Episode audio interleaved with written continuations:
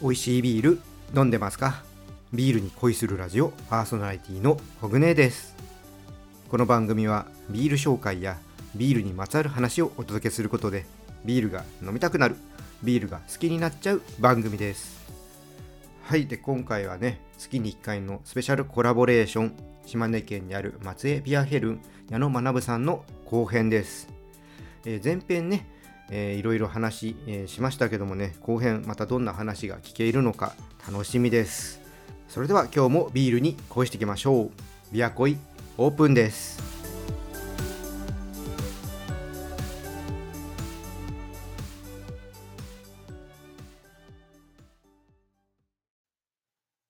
ということで、今回も、えー、島根県にある松江ビアヘルの矢野さんを招いて、えー、お話聞いてまいります、えー、まだね、前編聞いていない方はアーカイブがございますので、そちら聞いてみてください。ということで、矢野さん、今回もよろしくお願いします。はい。よろしくお願いします。いや前回は熱い話をしてしまいました。してしまいましたって言い方変ですけども。いや結構やっぱ知らない矢野さんがいっぱい出てきて、僕は楽しかったです。いやー、なんかすごい裸にされる感覚ですよね。何もそんな感覚は僕は思ってないですけど、いや、なんか矢野さんからそうなんだちょっと哲学的な話とかって、まあ普段ね、僕はいると、やっぱ恥ずかしいというか、まあ1対1でこう話す機会っていうのないじゃないですか。うん、まあ他に仲間もいて話すから、うんうんうん、なんか、あね、矢野さんの仕事の考え方とか、ちょっとどうやったらね、その楽しさが続きっていうか、面白かったですね、聞いてて。ああ、そう言っていただけると、はい。じゃあ今回はですね、後編は矢野さん、えー、矢野さん流のビールの楽しみ方をね、ちょっと聞いていこうと思うので、よろしくお願いします。はい。まあ、じゃあちょっと早速聞いていこうと思うんですけど、まあ、今ね、こうやってクラフトビールもだんだんとが広まってきた中で、まあ、ビールの飲み方、あとはね、そして継ぎ方とかそういうのもちょっといろいろと知られてくる中で、矢野さんのおすすめのビールの楽しみ方っていうのをちょっと聞いてみたいんですけども。そうですね。やっぱり、うん、私というか、まあまあ、あの、いつもうちが言ってることなんですけど、はい、あの、食べ物と合わせたいんですよね。あの、ビールだけで完結するというか、ビールだけ飲んでて楽しいっていうんじゃなくて、はい、あの、普通の、まあ、例えば家だったらもう家庭の晩酌で、いつもの晩ご飯でビールを楽しむとかですね。はい。あの、お店に行ったら、例えばそこのお店の一押しのフードにチョイスしてビールを、あのー、選んでいくとかですね。やっぱり、そこで1たす1が3になった時の喜びというかですね。やっぱそれが一番あの好きですね。楽しみ方としては。じゃあ、矢野さんは毎晩じゃそれを実践してる？あそうですね。大体、まあ、あんまり量は飲まないですけど、えー、大体普通に、はい、梅さんの晩ご飯で普通にビール飲むので、うんうんうん、で、あ、これとこれがいいねとか、はい、逆にちょっとこれはいまいちだねとかっていうのを話しながら飲むのがまあ楽しいというか。あのビアヘルンのビールってラベルにあの矢野さんのおすすめのペアリングが書かれるじゃないですか。はい。それはもうじゃそういった普段の晩酌の中からまあ、ヒントというか、そういうのも得たりしながら、あれは書いてるんですか？あ、そうですね。なかなか更新実はしてないですけどね。はい。でもなんか気になって、あ、これはって思ったことがあると、次のラベルの更新の時に入れたりはしてますね。うん。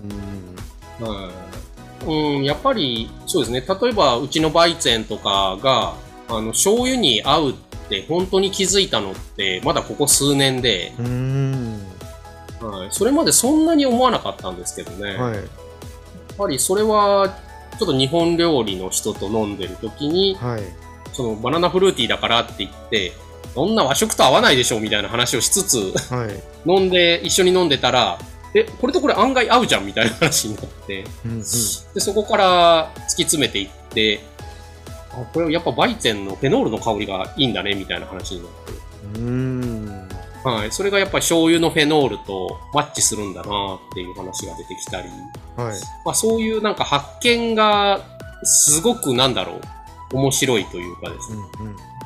うん、うん、で、まあちょっと話脱線しちゃうかもしれないですけど、まだ学術的に食の味のことって数値化できてなくて、例えばあの甘みとか塩味とかあの苦味とかっていう単一の成分は分析できるんですけど、はい。全体バランスでそれを味として表現するっていうのはまだあの全然すごい学術的に研究されてるんですけど、うん。形にはなってなくて、うんあのそれそういうところだからこそやっぱりあのこの味に関わってやっていた時のあの理屈じゃないなんていうかその当たりを引いた時のう。嬉しさみたいなところはあのありますね。その辺はでも楽しいですよね。そうですね。まあんまりね、普段の食事考えながらやっちゃうと、それはそれでちょっと大変なのかもしれないですけど、何気なくやって、あれ、これとこれ合うじゃんみたいなのはうん楽しいですよね。そうですね。ちょっとね、そういうのがなんだろう、あの、食の楽しさみたいなとこだとは思うんですよね。ちょっと前編の話にちょっとね、戻ってしまうところもあるんですけども、そこもある意味、ちょっと矢野さんの趣味的なところが入ってるんですかね。ああ、でも、うん、まあ楽しみですからね。うんそういえば趣味かもしれないですね。そういう、まあ確かに、うん。ご飯食べながらビールで、うんあこれとこれが合うみたいなのも一つ 探していくのも、もしくは今聞いてた、あれ、これも趣味なのかなっていう。そうですね。だから、その、昔ちょっと私がその、黒ビール好きって始まった頃に、はい、よく聞いてたのが、その、イギリスのパブ文化はい、っていうのがあって、でもイギリスの人たちって、基本的に晩ご飯食べてからパブに行くんですよ。あのそうですよね。はい。ってことはビールしか飲まないんですよ、基本的には。で、なんかそれは、なんだろう、私としてはあんまり楽しくないなと。まあ、それは、あの、会話を楽しむのは全然いいんですけど、うんなんだろう、あのーそこじゃないなって自分では思ってて、うんうん、晩酌っていうか、自分は日本人だなって思うのが、やっぱり晩酌で飲むっていうところですよね。うんそこが、なんだろう、食べながら飲むのが、やっぱりなんていうか、レギュラーになってるんですよね、自分としては。で、まあ、それを考えるようになってから、大阪の、あの、クラフトビアベースの、えー谷愛さんとかはい。お話ししてると、その、甲虫調味っていう話が出てきて、はい、まあ、日本人だけの文化っていうところもあったりして、で、そう、割とだからそこからまたそういう、なんだろう、食とビールっていうのを意識するようになって、やうん。っぱり日本人的なビールっていうところを考えるときにもそういうのが出てくるのかなとは思ったりしますね。うんうんそうですね、その甲虫調味の話は、実はあのアーカイブにあってあの、日本オリジナルのビアスタイルを探る旅っていうの、ボリューム1っていうのがあるんですけど、そこで矢野さんが第1回目のゲストで、ね、谷さんと話して出てきてるんで、はいあのちょっとそれの話詳しく聞きたい人は、ちょっとそっちも聞いていただくということで、はい。確かにそうですよね。なんかね、海外はどっちかとね、単体で楽しむような文化が強いっていうのね、話もありましたけども、確かに日本はね、こう食事とか何かを食べながらお酒を飲むっていうのが、まあ、昔からありますもんね。うん、そうですね。ちなみに黒いビールってはどんなものが合います？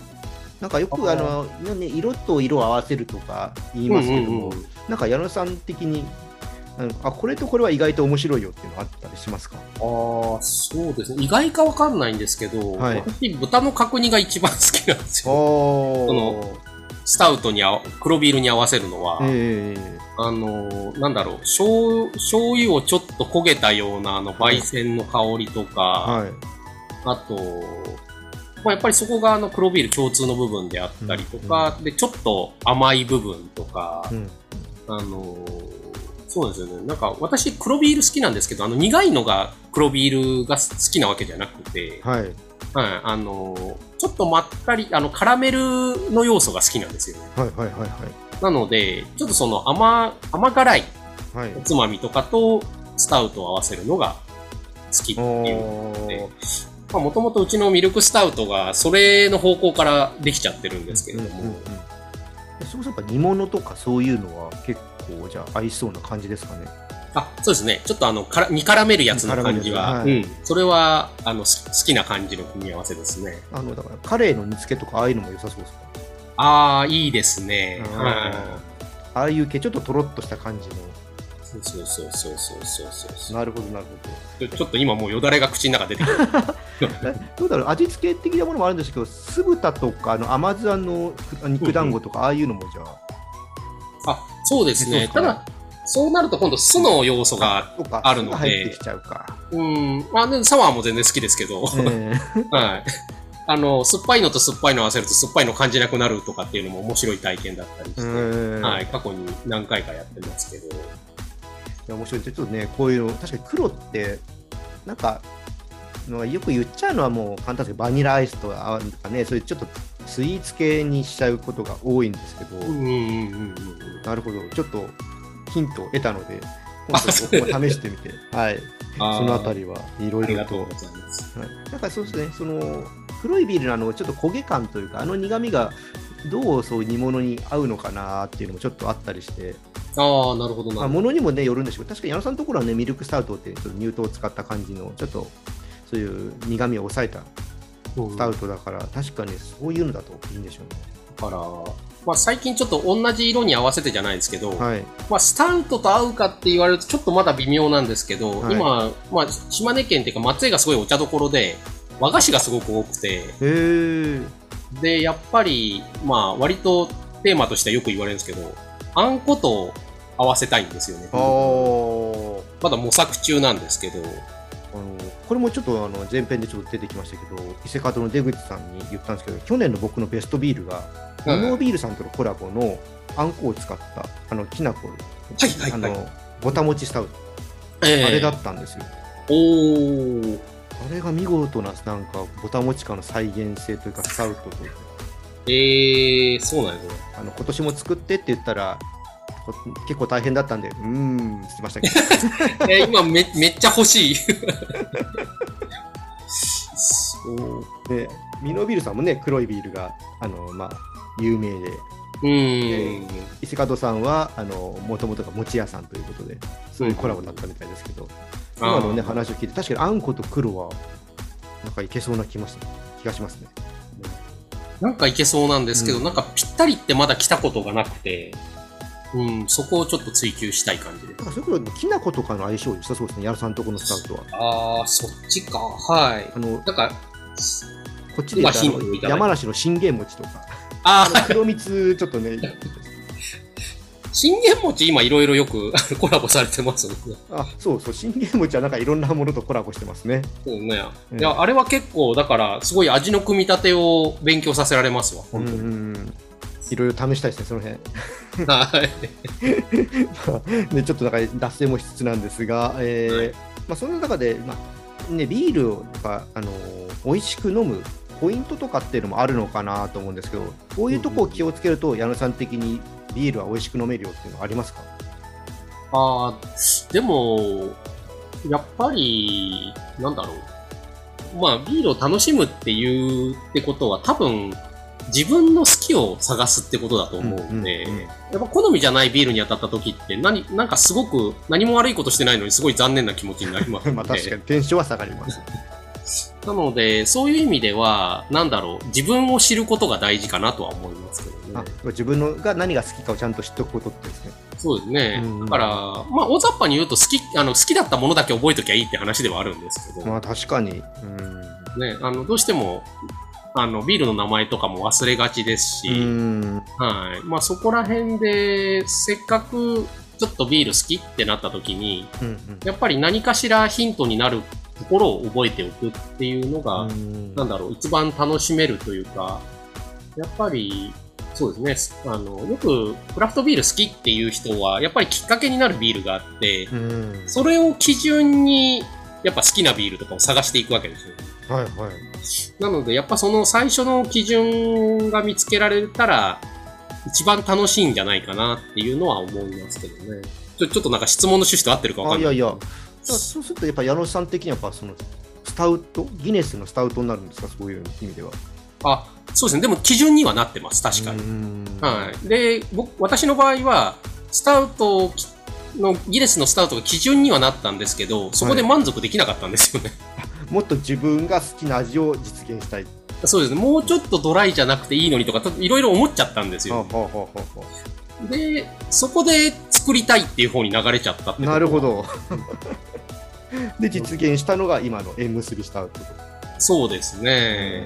だから、あれを最初にやり始めようと思った時は、すごいいろんな黒ビールをもう本とか飲むとかで探しましたから、でその中で一番なんか理想に近かったところを、あの、実際に作ってで、まあ、そうですね、20年前とかはもう、糖を入れるとか言ったらもうすごいマイナスに思われた時代なので、あまあでも、いまだにビールって何か、あの麦とホップ、あ,、まあ、あとはね、まあ、水交互って言いますけど、まあ、これ以外のものを入れると、なんかちょっと嫌がられたりするとかありますもんね。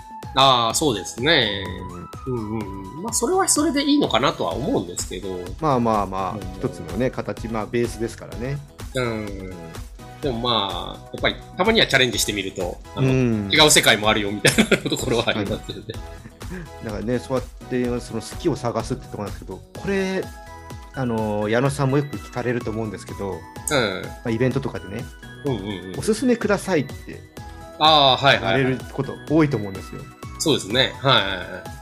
あのおすすめくださいって僕究極に難しい質問だと思ってて だってあなたのおすすめをくださいなのか僕に合うおすすめをくださいなのかってまずそこで全然違ってくるじゃないですか。あ、まあ、そうですね。確かに確かに。時にもう矢野さんこういうふうに言われた時ってどう対応してんのかなって。でもね、私はもう、聞いちゃいますわ、正直。あのーなんだろう、相手の好みを探りますね、そういう時。あはい。だから、まあ、最終的には私が好きって言うんですけど、わうんあの、なんていうか、あの、私が好きなビールはこれっていうおすすめ方はするんですけど、あはい。でも、少なくとも、例えば、黒が嫌いな人に黒を勧めてもダメなので、うんなので、あのー大体やるのが大手さんでどこが好きですかからスタートしあて、ー。で、やっぱビール好きでビール飲みに来てるだろうから、はい。大手さんぐらいは一通り飲んでるでしょうとか、うんうんうん。まあ、あとは逆に、黒にちょっと絡めるときはコーヒー好きですかとか、はいはい。日頃コーヒー飲まれますか、うん。あと、焼酎飲みますか。ワイン飲みますか、うんうんうんっていう、すごく、なんだろう、経験したことあるだろうところを聞いて、例えばワインが好きって言われると、あの、やっぱ香りある方にちょっと振るの。っあはいはい。ていう風にして、なので、ちょっとある程度探ってから進めますね。うんうんうん。まあ、俺がね、難しいなと思って、僕、あのよくこれ最近聞かれてば話すんですけど、うん。まあ、何が好きかだと、好きって多分何個かあることが多いんで、うんうんうん。何が嫌いかから僕が入るんですよ。あ、なるほど。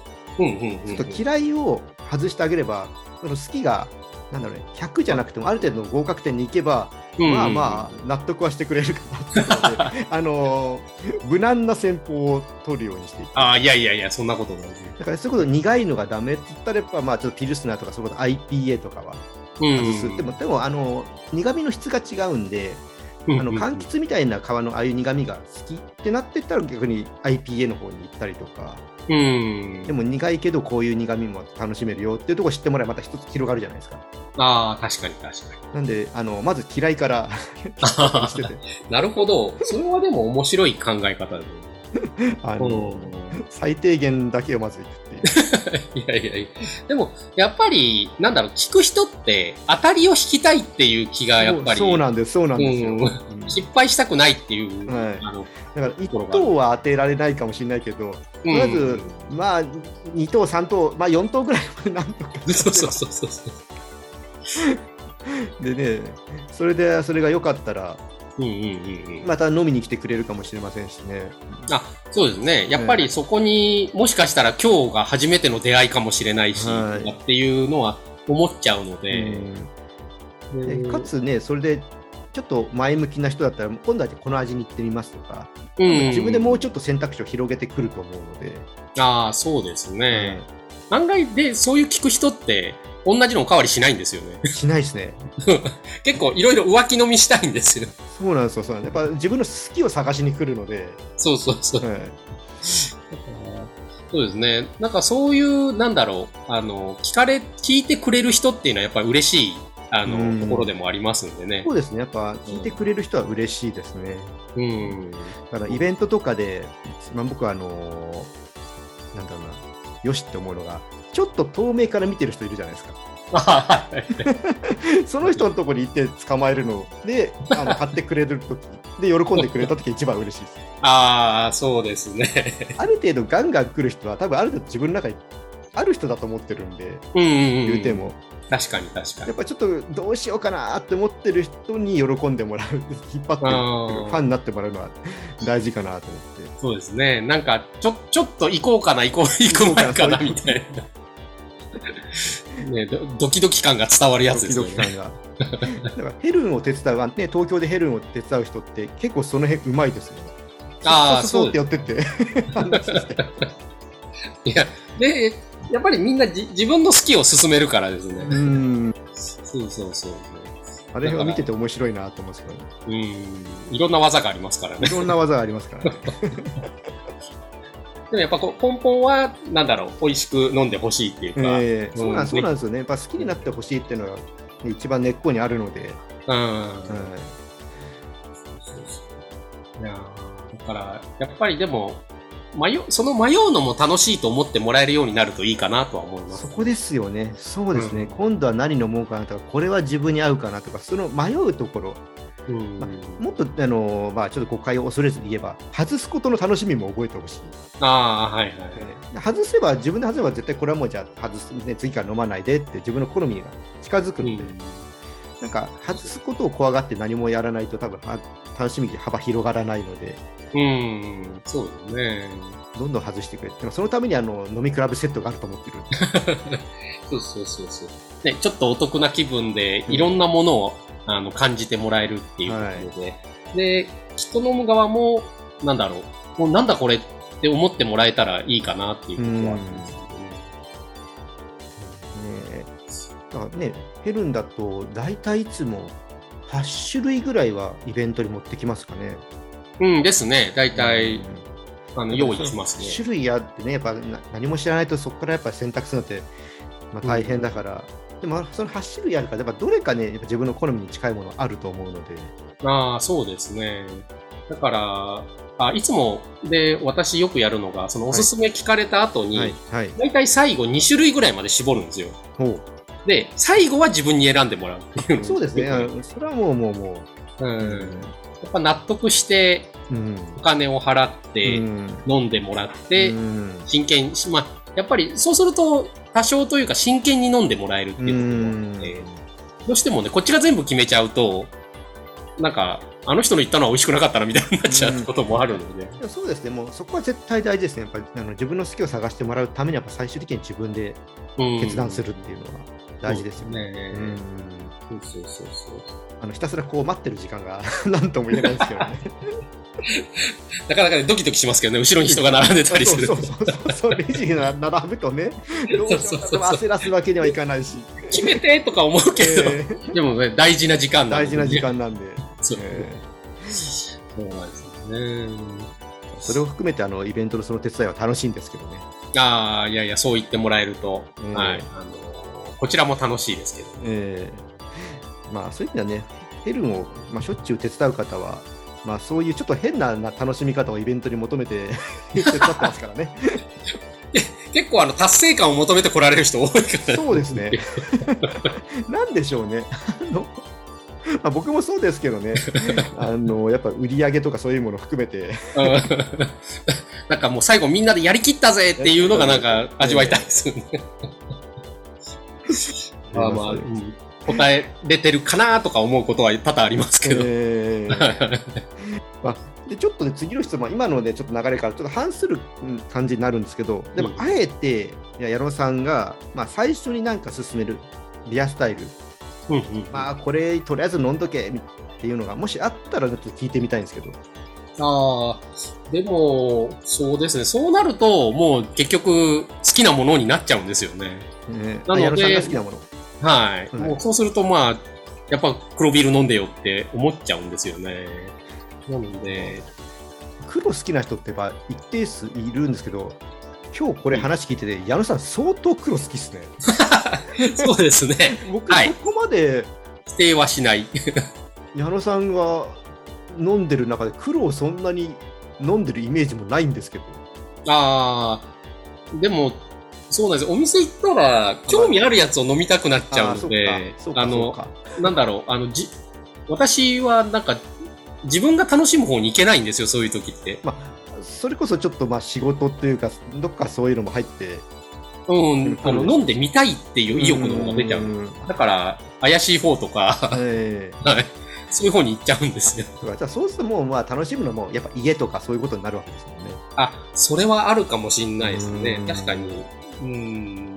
やっぱり家だとま、まったりとか、ま、ゆっくり楽しむとかっていう方にい動くのであ、とは本当もう自分が好きなものが置いてあるお店とかになりますもんね。それを楽しみに行くっていう。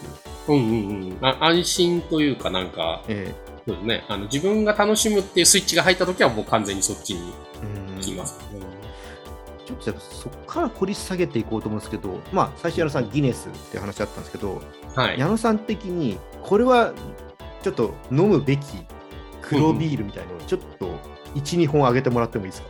あー、そしたら、まあ、うまあ、うちとスタイル的には同じになっちゃうんですけど、はい。えっ、と、23年やってて、やっぱり一番、あーっておも美味しいと思ったのは、あのーアメリカのレフトハンドはい。のミルクスタウト。うんうん。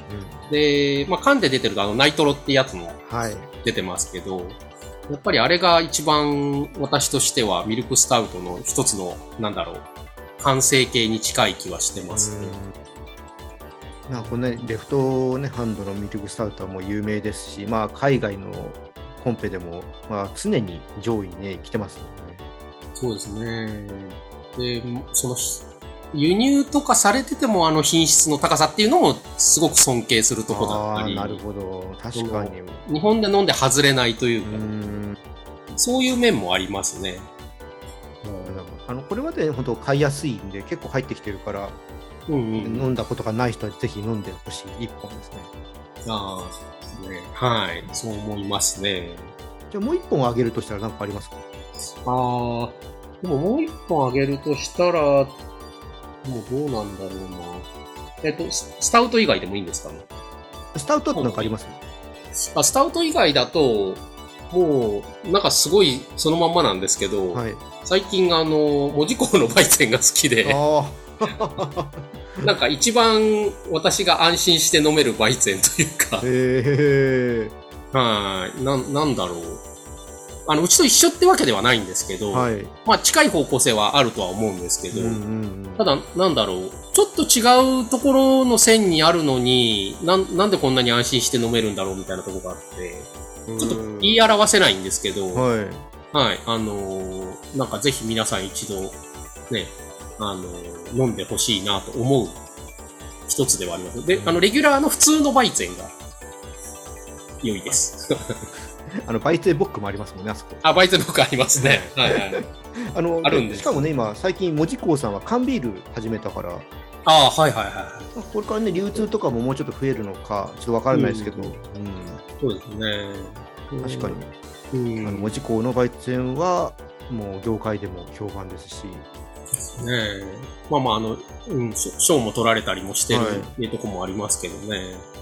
でもなんか、うん、ちょっとその、その賞を、あの、取られたりするちょっと前から、はい実はちょっとす、あの、ああ、いいなーってずっと思ってて。えなので、まあまあ、あの北九州とか行くと、ちょっと飲めるときは飲んだりとかっていうことはあるんですけど。ーあのーこの、えっ、と、ゲスト会に岩手倉の佐藤社長も出てもらってるんですけど、はい。あの話のこうね聞いてった時にやっぱりヘルンのバイツェンが美味しいんだよねって 言ってました。なんかありがとうございます。なんかなんか他社でもなんかこうあこれいいよねってみんな思うものがあるんでしょうね。ああ、でも、うん、あると思いますね。そういう、なんだろう。ちょっと、そのもう、勉強とか理屈抜きではい。飲みたいとかっていうのはありますね、やっぱうり。んで、まあ、そう思うと、なんとなくやっぱり私、西日本の方が好きなんですよね。まあ、西日本ってなんであんだけバイツェンを売りにしてるとこ多いんですかね？どうなんですかね。でも、やっぱり、なんだろう。味わう要素っていうのは強いのかなっていうのは個人的には思ってますけどね。その食にしてもっていうか、まあ日本酒の、まあ全国的な分布っていうのが、なんていうかビールにすごく合致してるような気がしてて、やっぱり東日本って淡麗で辛口好きな人多いイメージで、そうするとやっぱりクリアでホップが効いててっていうビールが好きだったりするのかなと思ったりして、で、西日本は逆に、やっぱり味のあるお酒、日本酒も多いので、そうするとなんかビールも多少味わいがないとなんか落ち着かないのかなみたいな。そうするとやっぱり自然とバイゼンが多いエリアとか、うん、逆にだから東の方は個人的にはその IPA って、まあ、ホップ寄りが多い気がしてるんですよね。バイゼンなんて作ってるかなり少ないですね。ああ、やっぱそうなんですね。でも、このバイゼンもね、飲むと、やっぱ美味しいって言ってくれる人多いんですけどね。だから東は確かにそうちょっとキレというかそのホップの苦みとかそっち系がまあ流行りですよね。そうね、うん、だからまあ、やっぱりあのその意識してなくても作り手さんが自然にそうなるような気もしてるんですよ、ね、まあ、それは、あの土地の文化とかそういう風土的なものは影響してるんですかね。ああ、と思いますね。やっぱり毎日ご飯食べて、毎日ビールやお酒飲んでって生きていくわけですから、そうするとやっぱ自然にその地域のっていうのはあるんだと思うんですよ。ね。ね、文字工の場合ってもオンラインとかでも買えるから、ぜひね、ちょっとこれ聞いて興味持った人は、あの飲んでもらえればと思うんですけど、はい。ちょっとね、この配信がされるちょっと前、まあ、今、この収録してる直後ですね、僕はそれこそ文字工さんに行く予定があるので、ちょっとちゃんと飲んできます。いいなあ なんで、ちょっともしかしたらで違う回で飲んでるところでちょっと感想言うかもしれないですけど、ああ、ちゃんと聞いとかないけんですね。はい、聞いてください。はい。はい。皆さん、じゃあ、あのー、いろいろね、後編もお話をまあ、聞いてきたんですけども、どうですかね、こう楽しみ方、やっぱまあ本当好き、どうですか、とりあえず何でもやってみるのがいいんですかね。ああ、そうですね、うん、最初の、最初っていうか、やっぱり、うん、なんかあの、チャレンチャレンジっていうほど大層なもんでもないですけど、はい、なんかもう名前でもラベルでも何でもいいから、うんうん、まずなんだろうで飲んでみればいいとは思いますね。うん。逆になんかこれはやんない方がいいよっていうの、まあ、やんない方がいいとかやっちゃダメだよっていう的なものもありますビールを飲む上で。まずいと思ったら飲まない。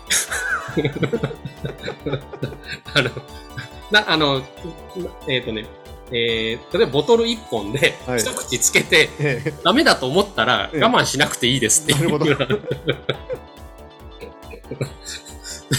まあ、あの、合う合わないとかもあるし、えー、はい、あの、やっぱり、お客様に大事にしてほしいのは、自分の美味しいを大事にしてほしいとは思いますので、ね、はい、あの、なんだろう。で、それをしてもらうことで、私たちもきちんと淘汰してもらえるというか、頑張れるっていうのはあります。思いますね。はい。合わなかったら無理して飲むなと。ビール屋なのに飲むなっていうので締めるとどうなんでしょうって話です、まあ、それでビールがねあのまずいものって思ってまた飲まなくなったらそれはそれで寂しいですからねいろんなビールありますからねあそうですねはいだからそこから、まあ、これは他のお酒でもそうなのかもしれないですけどね、絶対自分に合うものってきっとあると思うので、うんうんうん、うん、これ日本酒でもワインでも、うん、じゃあどんどん、まあ、飲みながら好きなものを探してもらうですね。うん、せっかくいろんなものが世の中にあります、えー、はい。まあ、そういった意味ではね、イベントとかであの行ってもらって、そういう飲み比べセットでね、ちっちゃい量のようで、いろいろ飲んでみて、いっぱいそこで探して、好きなもの当ててもらうっていう。のいいかもしれないですね。そうですね。やっぱり、そう思うとコロナの前って、みんな、なんか、シェアしてましたね、ビールを。そうですね。いや、したいんですけどね、やっぱなかなかちょっとそれは、まあ、確かに、まあ、コロナの前から感染症のことを考えたらや,、まあ、やんない方がいいと思ったんですけど、あれは。まあ、確かに。そうですけどね。まあまあまあ、はい、その辺は。まあ、だから、あのなんか、許されたったら、ちょっとちっちゃいなんかシェア用の自分のグラスを持ってってそこにちょっとずつ入れてもらいながらみんなで分け合って飲むのいいのかもしれない案外それはいいかもしれないですね。えあの、それをこっちが用意してあげてやるっていうならありかもしれないですね。たくさん飲んでは欲しいけど、うんなんだろう。そう楽しみを後回しにしてまでやることでもないとは思います。でもね、それこそ欅で、うんなんか皆さんね、タンブラー持ってきてて、でタンブラーにプラカップ差し込んで飲んでる人がいて、ほなんで、まあ、タンブラーにそういうのをちょっとずつ分けて、みんなでシェアして飲むんだったら、口つかないから、自分だけしかつかないから、いいのかもしれないですね。そうですね。なんかみんな考えてお水を2リットルのペットボトルとか持ってきて、それをみんなでシェアするんですよ、タンブラー持ってきてる人とかがいて。うん。まあ、飲んで水入れて、ちゃんと水分補給して、で、また違うビール シェアして、あこれだったらいけんじゃないですか？お客さんが自分でちゃんとタンブラーを持ってきてもらって。案外いけるかもしれないです。ええ新しい飲み方というよりもありかもしれないですね。はい。っていう、ちょっとなんか、うちうちの話にちょっと最後になりましたけども、皆さん、じゃあ後編の方も最後、なんかお知らせがあればお聞きしたいんですけども、なんかありますか？あ、そうですね。えーっと、まあ、6月ということで、えー、なんですけど、まあ、あとは、うちは、10えーっと、今まだちょっと告知、あ、6月ならもう告知してるかもしれないですけど、あの、10月の1日、2日に、えー、私どもの島根県ありますけれども、あの、松江堀川地ビール館ってうちがビール作ってるところで、まあ、あの、松江ビアヘルン祭りというのを、はい、あの今ちょっとコロナになってから年に2回ぐらいやってまして、ええあの、周年祭っていうのもやってたんですけど、周年祭は春にやっちゃいましたので、はい。今年はあの、ビアヘルン祭りっていうのを、はい、あの、また10月の1、2に、えーまあ、季節のいい時なので、はい。はい、ぜひあの、島根県旅行がてらで、県外からのお越しもお待ちしておりますので、はい、ぜひあの、ご参加くださいということで、よろしくお願いします。ぜひ、はい島根、いいとこですからね、行ってほしいと思います。はい、温泉いっぱいあります。ね。で、まあ、島根どっちかとあの、東の方、あ、島根ってあの、松江はね、東側なので、まあ、鳥取の方とかもね、ちょっと行ったりもね、できますしね。あ、そうですね、すぐ、はい、あの、境港とか近いですね、あの、北郎の、北郎ロードでしたっけ？あ、そうですね、あの、ベタ踏み坂って、ね。はい、あの、はい。CM で有名になったところもありますしね、はい、鬼太郎にも会えるというところもありますので、島根と言っときながら鳥取もちょっとアピールしておくっていうね、山陰を通してはい楽しんでいただければと。まあ、あの、山陰でビール屋さん周りもできますんでねね、、できそうですよね。うんぜひぜひそこは、あの、結構一日で回れる範囲も2何軒もありますんで、いや、それぐらい回れるようになりましたね。ですね、今増えてきて嬉しい限りですね、うんそこは。うんなんで、ぜひぜひ。なかなかね、あのーまあ、東京とかだと、出てこれるブルワリーさんの数もそんなに多いわけじゃないので、うん。自分から行ってぜひ、あのさっきね、あの矢野さんがその海外にビール出すとかね、そういう前編でも話ありましたけども、やっぱね、ビール、旅をさせるんじゃなくて、自分から行って飲むっていう方がね、まあ、いいはいいと思うんでね。はい。もうあの、そう、いろんな楽しみをいっぺんにってことで、ちょっとビールをテーマにしてもらえると嬉しいです。はいはい。でね、松江はね、あのー JAL で出雲空港も行けるし、えー全日空の米子も使えるので、両方使えるのでね、ちょうどいいところに。マイルどっちかもしか持ってない人、どっちも使えるんで行ってください。なるほど、なるほど。はい。ちょっと重要な情報を。はい、ということで、矢野さん2回にわたりありがとうございました。はい、ありがとうございます。また何かあったら引っ張り出すと思いますので、よろしくお願いします。こちらこそ、またよろしくお願いします。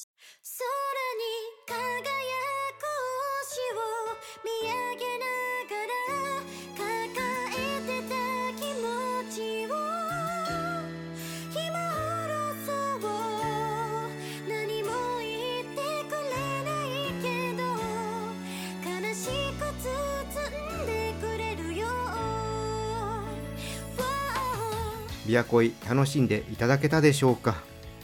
いや今回もですね矢野さんのこだわりをいろいろ聞けて楽しかったですね。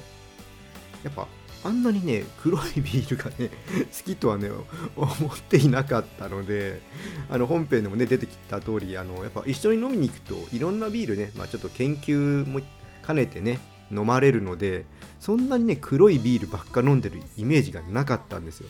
だから今日改めてねこう聞いてねあそんなに黒いビール好きなんだなっていうのをね 知れてちょっとそこはね面白かったです。いやー今度ねじゃあ矢野さん黒縛りで飲みましょう。はいということでね今回はここでオーダーストップです。このチャンネルではリスナーさんからの感想や質問をお待ちしています。スタンド FM をお聞きの方はコメントやレターを送ってください。ポッドキャストとか Spotify お聞きの方はコグネの Twitter とかインスタの方に DM くださいはい、それでね、今日の配信よかったらぜひ、いいねとフォロー、そして SNS でチャンネルのシェア、よろしくお願いします。